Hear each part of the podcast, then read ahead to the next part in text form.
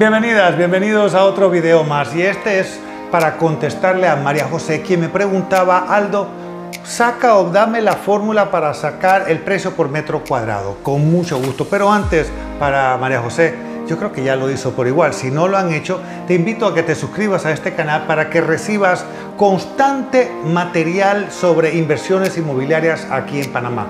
Pícale al botón de suscripción e igualmente para que recibas las notificaciones a la campanita también. Arrancamos. Hola, yo soy Aldo Estañaro, asesor inmobiliario por casi 25 años aquí en el mercado de Panamá.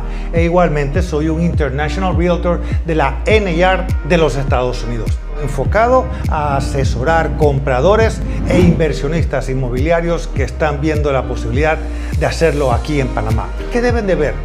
¿Qué deben de preguntar? E igualmente tips que les van a ayudar al momento de la búsqueda y poder encontrar esa propiedad ideal.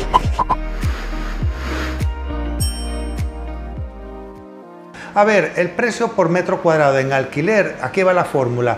El precio que vas a pagar ¿verdad? Para alquilar entre la cantidad de metros cuadrados. Ejemplo, alquiler de mil dólares mensuales lo vas a dividir entre un apartamento de 100 metros cuadrados. Cuando haces la división te va a dar un resultado de 10. Y esos 10, ¿qué quiere decir? Estás, o sea, está cobrando a 10 dólares el metro cuadrado de alquiler. 1000 entre 100 es 10 para verificar, como me decía mi, la maestra de mi colegio, mi escuela, Manuel Amador, 10 lo multiplicas por 100 y te va a dar 1000. Eso es para que lo compruebes. En venta es igual. Las cantidades cambian, claro, pero en la venta vas a, vamos a pensar que Aldo te consiguió una tremenda propiedad en San Francisco, en el área de San Francisco, Betania o Villa Cáceres, a, a 100 mil dólares. Un apartamento, dos recámaras, dos baños, un estacionamiento eh, cuarto y baño empleada, y el espacio igual son 100 metros cuadrados. Ok, ahí vamos a dividir entonces el precio que estás comprando 100 mil entre 100 metros y el resultado va a ser mil dólares. Mil dólares por precio de precio por metro cuadrado. Verificando, multiplicas los mil por 100, te va a dar 100 mil. Espero que, que Vaya, si no ha sido muy rápido y si lo ha sido rápido, echa el cassette para atrás. Nuevamente, el video lo echas para atrás y saca el cálculo.